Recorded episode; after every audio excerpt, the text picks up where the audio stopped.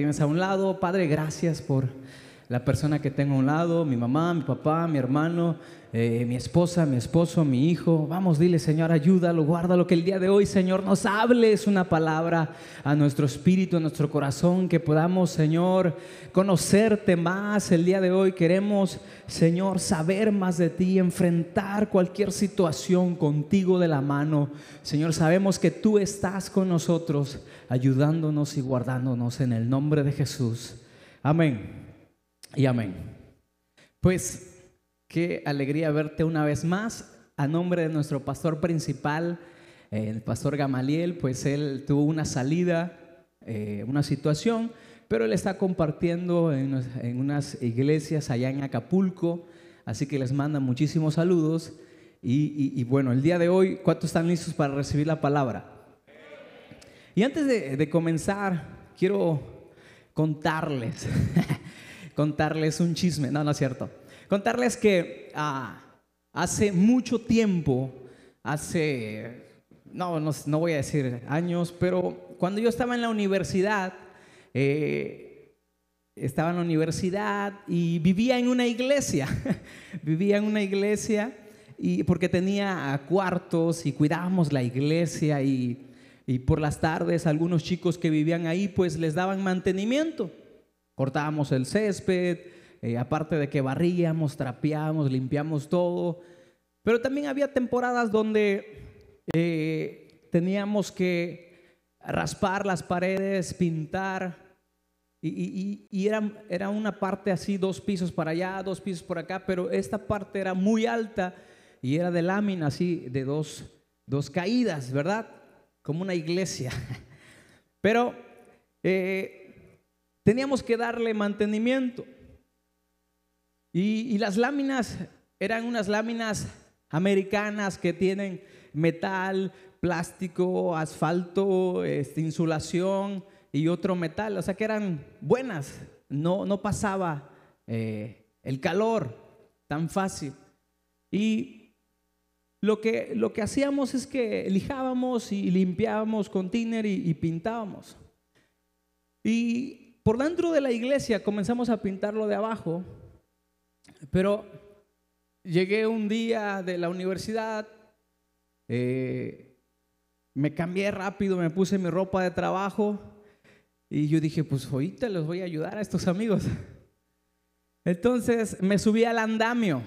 ¿Cuántos han subido un andamio?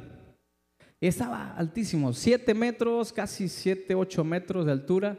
Y comienzo, ahí voy de valiente, yo subiendo, hasta cantando. Y cuando llego al final, cuando llego hasta arriba, comienzo y veo hacia abajo y se hizo la cámara así, una profundidad tremenda y me dio miedo. Me quedé congelado. No sabía qué hacer. No podía mover ni un solo pie. ¿A cuántos le da miedo las alturas? Nomás a mí, híjole. Entonces estaba en una situación muy difícil, estaba en una, eh, me, dio vértigo, me dio una crisis física, no pude, no sabía qué hacer, no sabía qué decir, no sabía nada. Y así son las crisis. Las crisis no te hacen, eh, las crisis, este, no sabes qué hacer en medio de la crisis, eh, pierdes el sentido de la vida, porque una crisis es una situación difícil, es una situación grave, es una situación decisiva que te pone en un estado de peligro. Y vamos a estar hablando cómo enfrentar las, crisis. Para los que ah, toman notas, cómo enfrentar las crisis.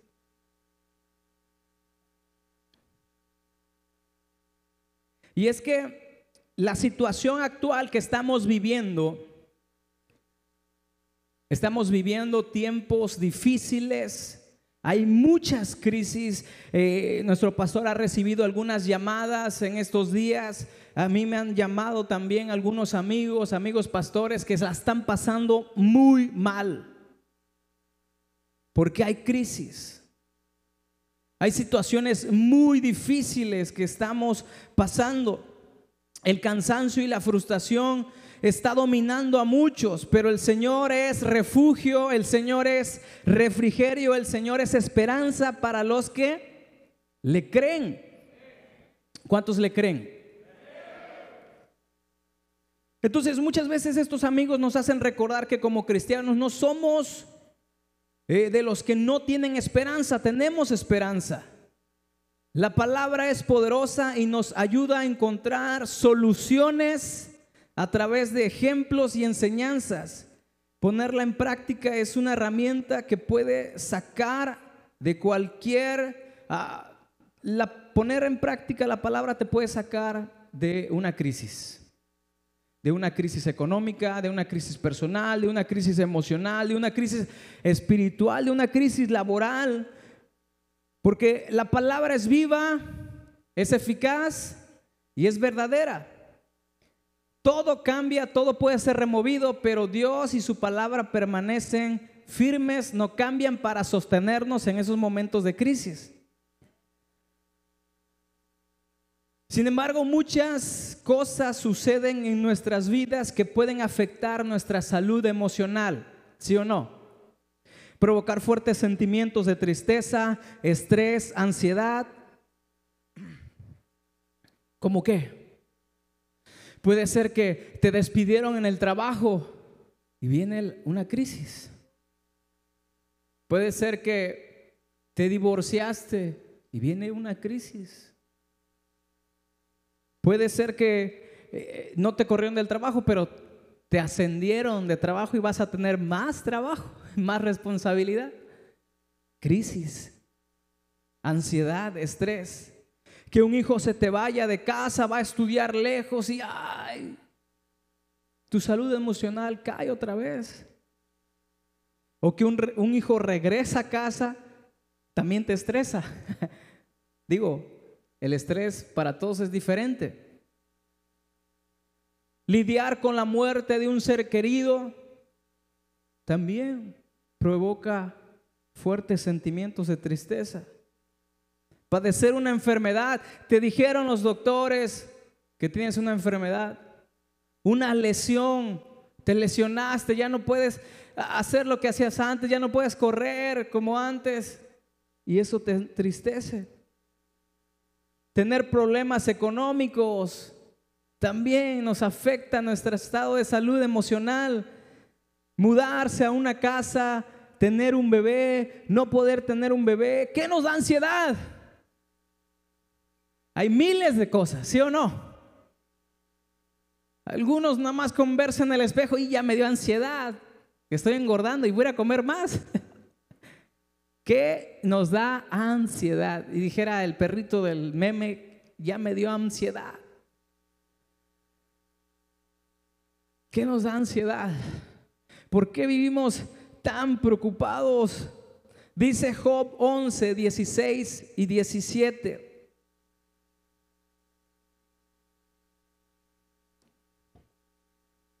Olvidarás tu aflicción como las aguas que han pasado, las recordarás. Tu vida será más radiante que el mediodía y hasta la oscuridad será como la mañana. Olvidarás tu aflicción. Tres dijeron amén. Olvidarás tu aflicción, pasará. Tu vida será más radiante que el mediodía. ¿Y dónde que hemos tenido medios días? Bajé dos kilos ayer con este calor.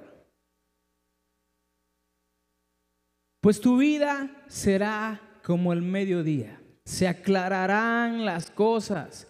Dice aún ahí en ese versículo, hasta la oscuridad será como la mañana. En tu día más oscuro será claro. Amén.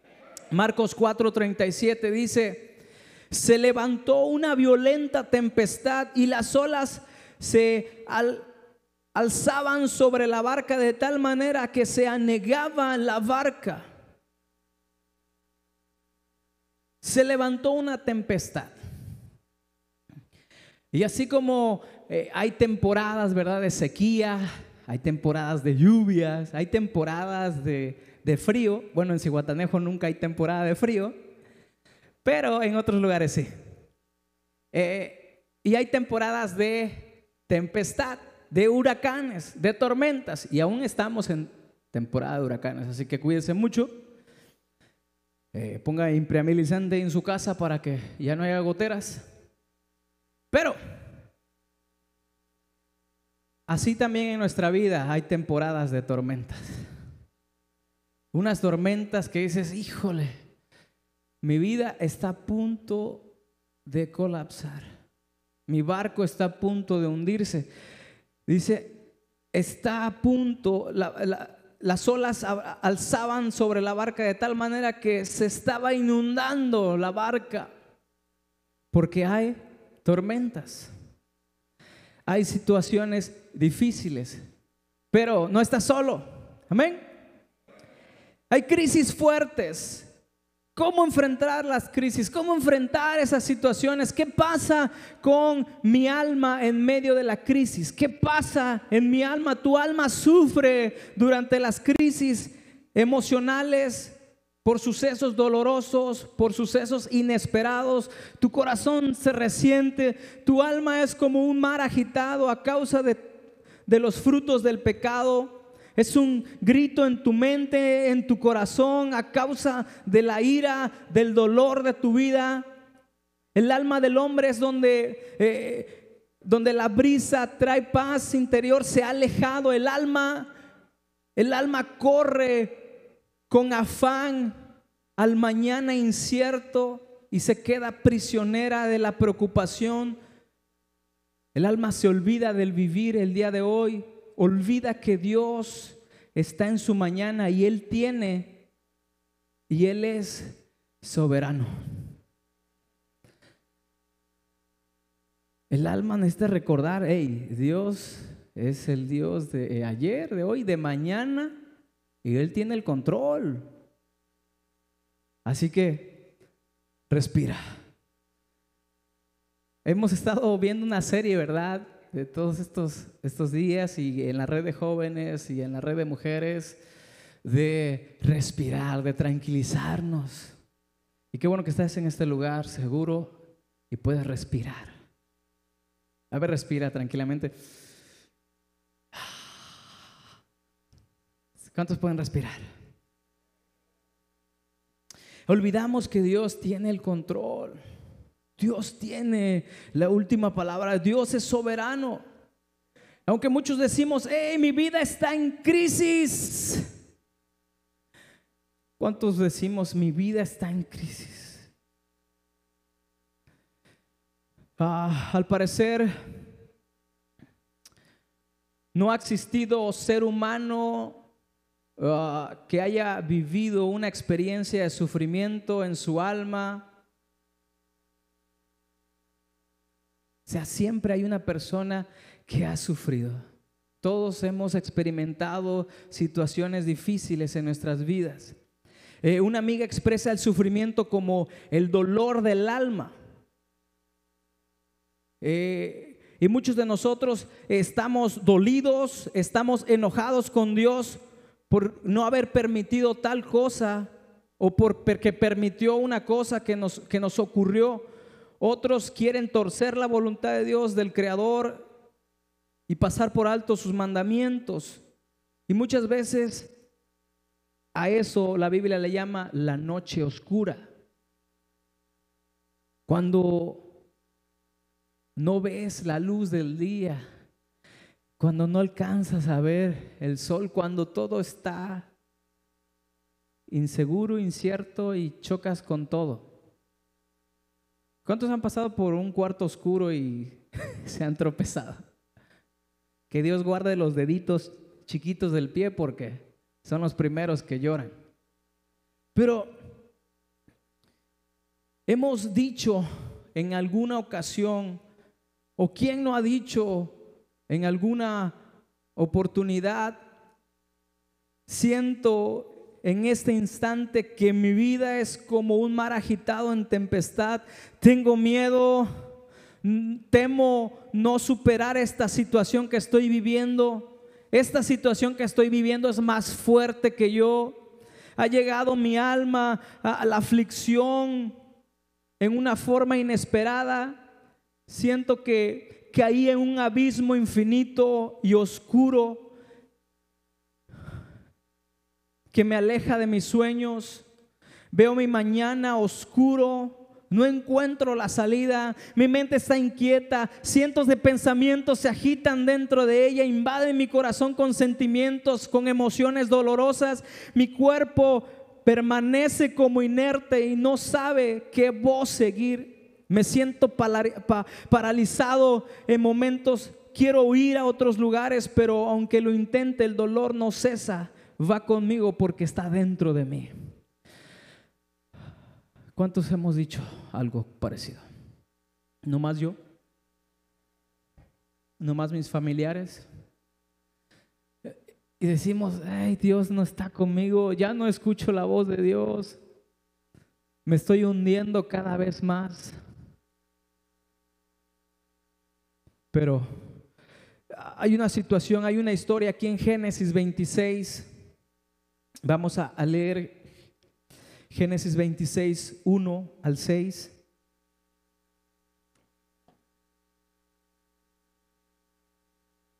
Dice, una hambre terrible azotó la tierra como había ocurrido antes en tiempos de Abraham. Así que Isaac se trasladó a Gerar, donde ahí vivía Abimelech, rey de los filisteos. El Señor se le apareció a Isaac y le dijo, no desciendas a Egipto, sino haz lo que yo, ¿estás ahí conmigo? ¿Qué dice? Lo que yo te digo. Vive aquí como extranjero en esta tierra y yo estaré contigo y te... Amén, recibe eso. Yo con estas palabras confirmo que te daré todas estas tierras a ti y a tu descendencia, tal como le prometí solemnemente a Abraham, tu padre haré que tus descendientes, descendientes sean tan numerosos como las estrellas de los cielos y les daré todas estas tierras. Y mediante tu descendencia todas las naciones serán benditas. Yo haré esto porque Abraham me escuchó y obedeció todos mis requisitos, todos mis mandatos, todos mis decretos, instrucciones. Entonces Isaac se quedó en Gerar cuando llega la crisis. Dice que azotó ahí uh, un hambre terrible. Uh, Isaac tenía algunos 70, 70 y tantos años cuando sucedió esto. El pueblo estaba viviendo una ola, una época de hambre, de escasez, una nueva ola, una nueva situación, una nueva, una nueva crisis. llegó la crisis una vez más. Las crisis pueden llegar en cualquier momento. Y todas las generaciones enfrentarán crisis. Ahorita estamos enfrentando una crisis ambiental y una nueva ola. Y, aquí estaba una nueva ola de crisis, pero una crisis de hambre. ¿Qué hacemos? ¿A dónde corremos? ¿A quién buscamos? ¿Qué hacemos en momentos de crisis? ¿Nos tiramos a la droga? ¿Qué hacemos en momentos difíciles? Imagina la preocupación de Isaac al verse incapaz de proveer a su familia, de darles de comer. Esa necesidad lo induce a pensar que debe irse a otro lugar a probar suertes. Quería irse a dónde? A Egipto. Quería irse a Estados Unidos. a probar suertes. espérate, espérate, dice, eh, tal, tal, vez eh, este, muchos de nosotros estamos pasando alguna complicada situación similar como la que estuvo pasando aquí Isaac. Tal vez no estás bien en tu trabajo, te sientes que tu jefe eh, te lleva de mal en peor, te está ah, tratando con la punta del pie que no hay posibilidades de crecimiento en esa empresa, además tienes deudas, compromisos con tu familia, tienes eh, ganas de salir corriendo, así como Isaac. Pero la decisión de Isaac era irse a Egipto, pero Dios no le permitió. Dios le dijo, hey, no, espérate. Es como eh, un mesero que, que no le alcanza, pero le ofrecen trabajo en un bar, show, pero un mesero cristiano, ¿eh? Y le ofrecen más dinero. Y híjole, es que ahí está la bendición. Espérate, ¿cuál bendición? Entonces, cuando no encontramos una salida, lo primero que pensamos es huir. Huir, correr, no, ya no aguanto, voy a huir de aquí. ¿Por qué me trae malos recuerdos? Voy a huir, porque voy a huir. Pero muchas veces no es tiempo de movernos, por el contrario, es mejor dejar que Dios nos bendiga en el lugar donde estamos. ¿Cuántos dicen amén? La palabra clave de este pasaje es, no te vayas, quédate, vive en este lugar un tiempo, yo estaré contigo y te bendeciré. Si quieres cambiarte de trabajo ahora, piénsalo dos veces. La situación está difícil. Aunque tengas un currículum ah, y un historial claro y espérate, no te van a estar esperando. Respira, piensa, ora al Señor, escúchalo. Escucha a Dios. Entonces, para escuchar eh, su respuesta debes imitar a Isaac. Estar atento a lo que Dios quiere decirte. Tal vez por ahora no es el momento de cambiar de lugar, sino de escuchar y orar. Digo conmigo, escuchar y orar. Porque seguro hay algo que podamos hacer en el lugar donde estamos. La respuesta de Isaac, ah, la respuesta que le dio Dios a Isaac fue, quédate ahí, ahí donde estás, yo te bendeciré. Entonces obedeció, aunque las condiciones, las condiciones no se veían tan bien. Tú tienes que, tú tienes que permanecer, aunque no, las condiciones todavía no se vean bien, pero tienes que obedecer la promesa de Dios. Así que, ¿qué debo de hacer en medio de la crisis? ¿Qué debo de hacer, eh, qué, hacer en medio de, la crisis. Debemos escuchar y obedecer las indicaciones de Dios, aunque todo parezca adverso. Así que tengo que, tengo que eh, procurar una estrecha comunicación con el Señor para poder escuchar y obedecerlo. Tengo que tener comunicación. ¿Cómo voy a tener comunicación? Con una comunión. ¿Y cómo voy a tener comunión? con pues una relación personal. Y de eso se trata, mi querido amigo, hermano, conocido.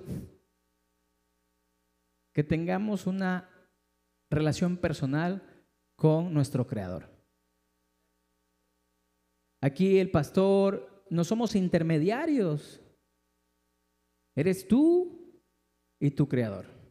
Eres tú y Dios saliendo de estas puertas, llegando a tu casa, eres tú y Jesús, ahí está.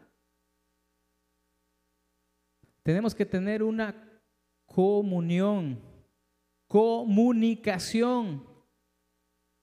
Nosotros, muchos de nosotros queremos nada más hablarle a Dios, ¿verdad? Que nos escuche, porque queremos hablar y hablar y no escuchamos.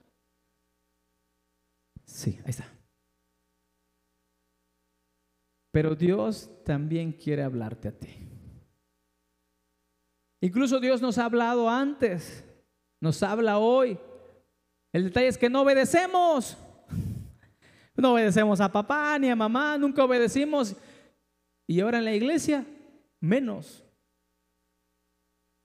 ¿Quién es ese barbón que le voy a obedecer? No, a mí no me obedezcas. Obedece la palabra de Dios. Obedécele a Dios. Entonces tenemos que fomentar, crecer la comunión con Dios. para poder escuchar, para poder eh, obedecer esa voz. Pero muchos nos alejamos poco a poco, ya no estamos escuchando. Escuchamos más la crisis, la crítica, los problemas y no escuchamos a, a Dios. Isaac vio, Isaac escuchó a Dios porque él tenía una relación estrecha con él. Entonces, para tomar grandes decisiones en nuestras vidas, en épocas de crisis, debemos estar conectados con Dios. Debemos estar conectados con Dios. Escuchar la voz del Espíritu Santo que nos oriente.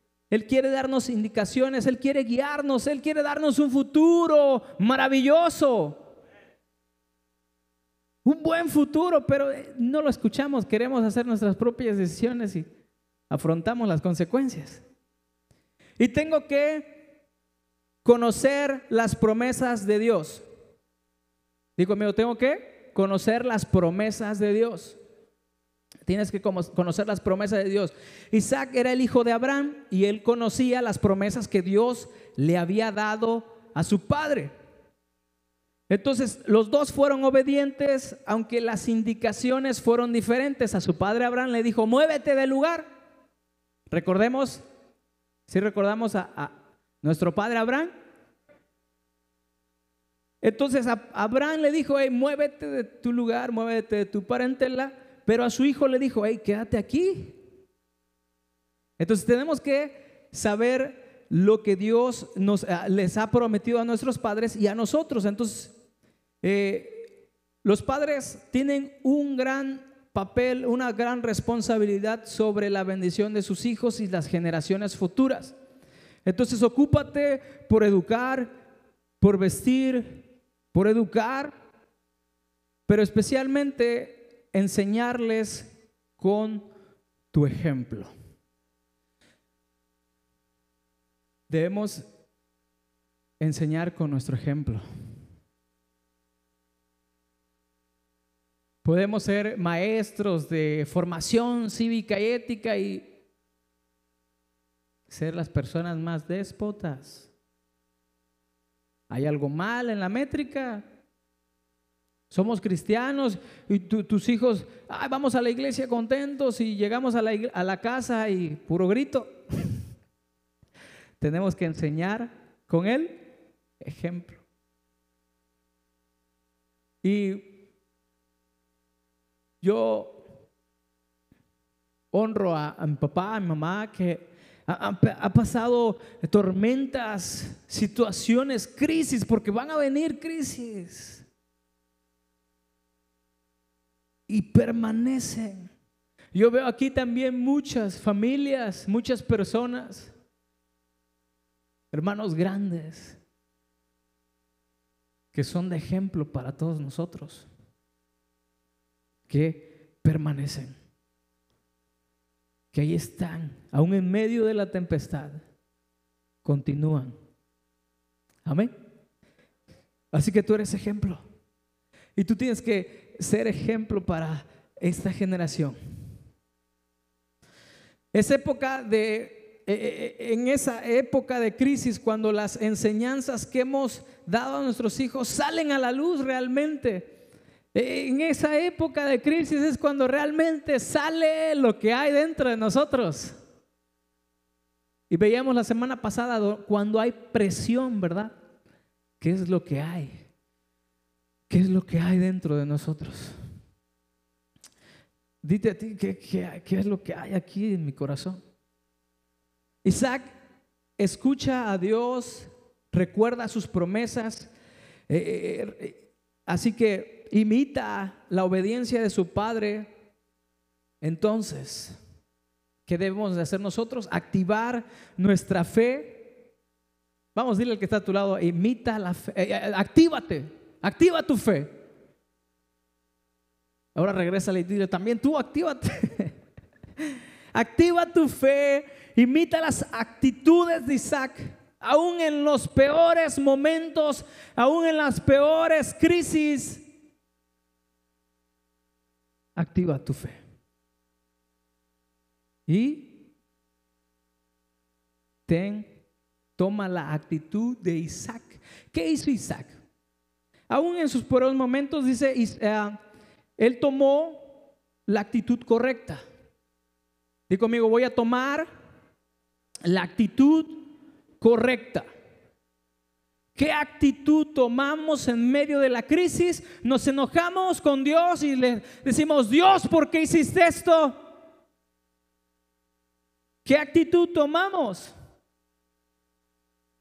¿Realmente podemos agradecer a Dios en momentos difíciles? Está complicado, ¿verdad? ¿Realmente podemos cantar con todo nuestro corazón en momentos difíciles? Yo creo que sí, ¿no? Eso sí. Venir con un corazón con todo. Génesis 26, 12 y 14.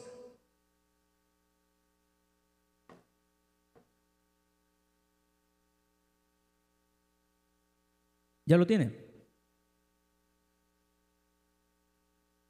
Dice, cuando Isaac sembró sus cultivos ese año, cosechó cien veces más grano del que había plantado, porque el Señor lo bendijo. Se hizo muy rico y su riqueza siguió aumentando. Adquirió tantos rebaños de ovejas, de cabras, manadas de ganado y siervos que los filisteos comenzaron a tenerle envidia. Ok, Isaac obedeció la voz de Dios. Isaac no se quedó esperando. Ah, pues voy a esperar hasta que Dios me siga hablando. Isaac se levantó y sembró ese año. Aún en medio de tanta dificultad y de crisis, de hambruna, él se levantó, él fue obediente, pero también trabajó duro. Digo conmigo, trabajar duro. Levantarse temprano. Ya deje su celular por la paz. Un rato.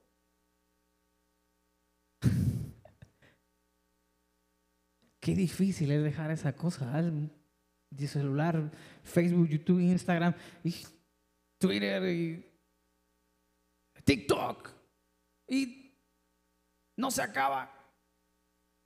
Y no alcanzas a ver todos los chismes. Te queda hasta para la mañana.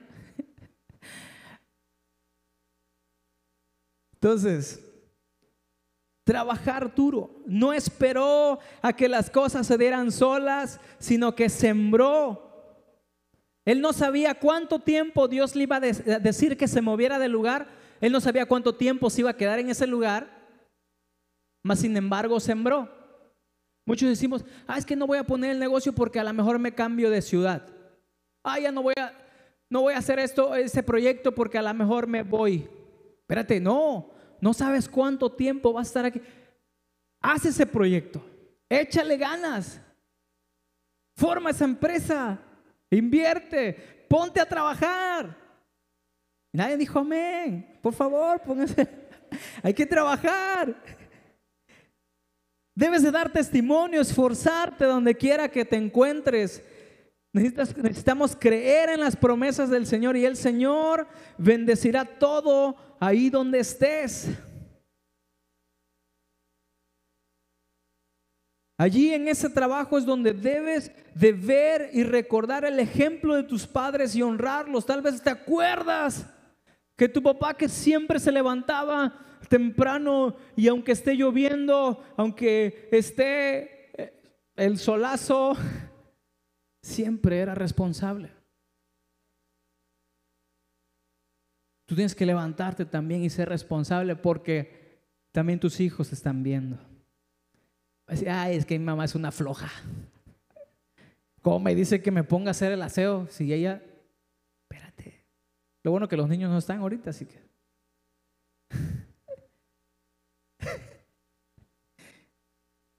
Debemos que ser ejemplo. Así que en tiempo de crisis, además de trabajar, debemos sembrar con también nuestros diezmos, nuestras ofrendas. Recuerda que eh, la ley que el que siembra cosecha y la siembra multiplica. Él lo que sembró se multiplicó al 100 por uno. Igual en esta casa, en esta iglesia, no te estamos pidiendo el diezmo, no, no, pero que salga de tu corazón. Porque aquí está en la palabra de Dios. Antes de la ley, Abraham diezmó.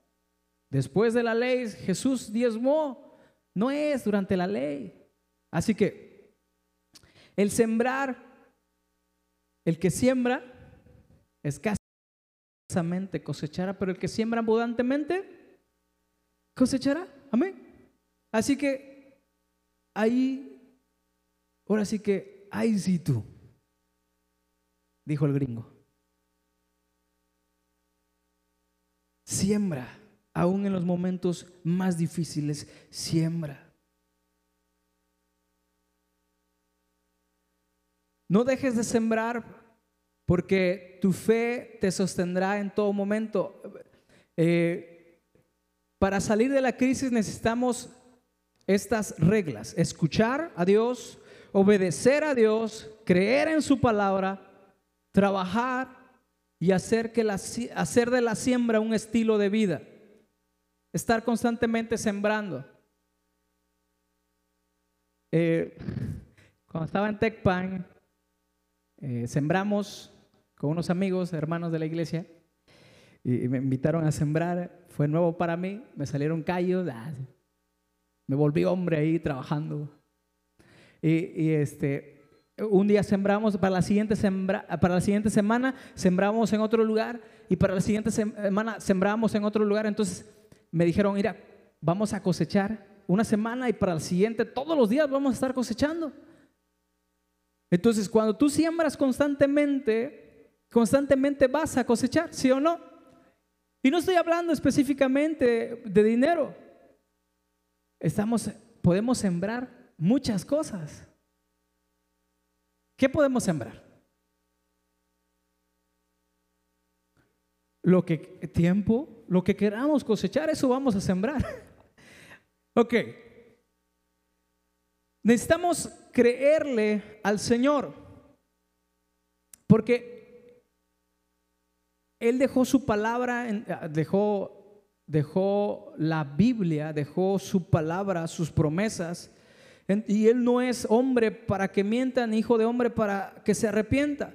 Así que no te dejará avergonzado tu siembra, cosecha, obedece y recibirás bendición. No tienes nada que perder así que es el momento, en ese momento difícil, es como si escucháramos voces eh, espirituales que nos aconsejan, siembra en este momento y no pierdas la lluvia que viene, la lluvia de bendición para tu vida. Esa tormenta que trae lluvia, hay que aprovecharla porque hay que sembrar porque viene la lluvia, va a hacer que crezca y va a dar fruto. Amén. Ya se me acabó el tiempo. Ya, ¿cuántos tienen hambre? No está el pastor para que les dé el menú, pero termino con, con mi historia y si me apoyan los del equipo de la alabanza. Ya estando en ese andamio, regresamos al andamio. No me podía mover. Yo quería que un ángel del cielo bajara, me abrazara con sus alas y unas alas me pusieran los ojos y me bajara tranquilamente. Yo quería que vinieran los de protección civil, pusieran sus escaleras grandotas, me amarraran con arneses, pusieran una polea y me bajaran con cuidado. ¿Qué no queremos en momentos de crisis? Que venga Dios y que me sane. Que venga un ángel y me diga la respuesta. Que no queremos. Y decimos, nadie me entiende porque nadie está en el lugar donde estoy yo. Porque nadie tiene mis miedos. Recuerdo que lo que hice, le grité a mi compañero, Aarón, ¿dónde estás? Un saludo a Aarón. Él no tiene miedo, no tenía. después no tuve miedo ya a la altura, ya no lo tengo miedo. Pero le grité a Aarón, ayúdame. No puedo caminar, no sé qué hacer. Y Aarón me dijo, hey, tranquilo, tranquilo, no pasa nada. El andamio estaba amarrado con el con el techo del segundo nivel. Dijo, mira, tranquilo, camina hacia adelante, llegas al techo, a la losa, y, y de ahí te pongo una escalera para el primer nivel. Pero no veas hacia abajo. No voltees atrás, no voltees abajo. Sigue la la madera y súbete al, a la placa. Entonces yo no miro hacia abajo, no miro hacia abajo, llorando. Y lo digo fácil ahorita, pero en ese momento y muchos recordamos muchos momentos difíciles y lo decimos fáciles ahorita, pero el momento que estás ahorita. Y entonces a quién clamamos? Yo en ese momento le grité a Aarón, porque él que estaba ahí. Pero muchos de nosotros necesitamos gritar el día de hoy, Jesús, Jesucristo, ayúdame. Hebreos 10:35.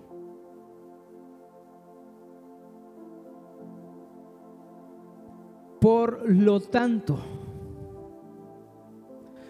no desechen la, firmeza, la firme confianza que tienen en el Señor. Tengan presente la gran recompensa que les traerá. Perseverar con paciencia es lo que necesitan ahora para seguir haciendo la voluntad de Dios. ¿Perseverar qué? Con paciencia. Entonces recibirán todo lo que Él ha prometido. Y aquí viene la palabra de Dios para tu vida, pues dentro de muy poco tiempo. ¿Cuántos dicen amén? Dentro de muy poco tiempo aquel que viene vendrá sin demorarse. Mis justos vivirán por la fe, pero no me complaceré con nadie que se aleje. Pero nosotros no somos de los que se apartan de Dios hacia su propia destrucción. Somos fieles y nuestras almas serán salvas. Dentro de muy poco esa situación, esa crisis va a pasar. Va a pasar porque nosotros somos fieles y nuestras almas serán salvas. Las crisis tienen solución. No retrocedas. No mires para abajo. Escucha a Dios. Aférrate a sus promesas. Recuerda el buen ejemplo de tus padres. Siembra una y otra vez, porque solo así cosecharemos. Busca ser ejemplo de perseverancia y de fe para tus hijos. Muchas veces Dios nos está probando para sacar lo mejor de nuestras vidas. Y quiere sorprenderte con su bendición donde quiera que te encuentres, donde quiera que estés. Así que ponte de pie.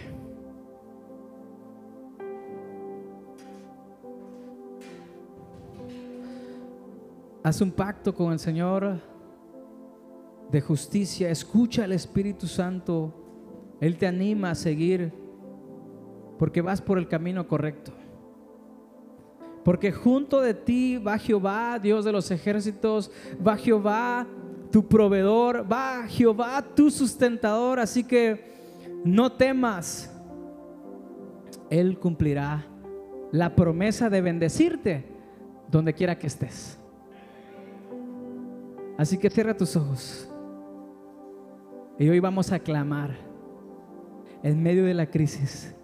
cuando no sabes qué hacer, cuando todo el mundo se va.